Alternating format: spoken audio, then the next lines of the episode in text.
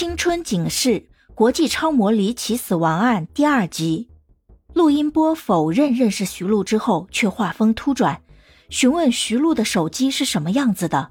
当看到照片后，竟然说这很有可能是自己丢失的手机，不知道为什么到了徐璐手里。手机刚买回来的时候，自己确实安装了定位软件。对于手机丢失的巧合和录音波慌乱的表现，一休并不相信他的话。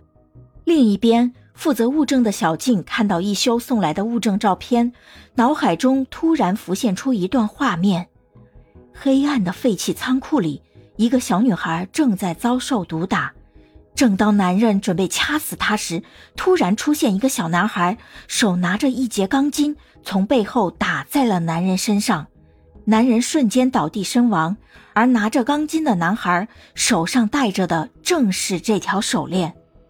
小静觉得非常奇怪，却也没有往心里去。直到这天，在室友小紫的手机上看到了一则关于徐璐整形的新闻，她瞬间想起了自己脑海里的片段，便拜托小紫好好扒一扒这个徐璐。果然，功夫不负有心人，小紫很快在网上找到了徐璐的继父照片。小静看到照片后，发现这个男人就是记忆里虐待女孩时被打倒在地的人。据小紫称，徐璐的继父叫徐杰清，有虐待儿童的前科。徐璐脸上的疤也是出自他手，因此他进了监狱。徐璐被送进了福利院。众人即刻来到徐璐待过的福利院和老家调查。福利院院长称，徐璐是被派出所送来的，当时烫伤很严重，差点病死，经过很长时间的治疗才留下了命。后来听说其继父徐杰清只服刑了半年就出来了，只是一直没露过面。根据地址，众人找到了徐杰清的妹妹，正在询问时，出现了一个流浪汉，怔怔地看着他们。小金看着他，似乎总觉得哪里不对，却又说不上来。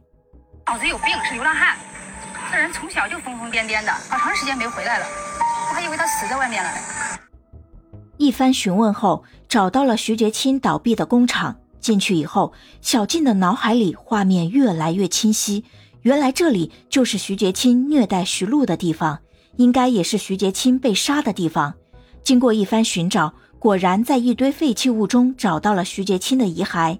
警方很快到达现场，采集有用的信息。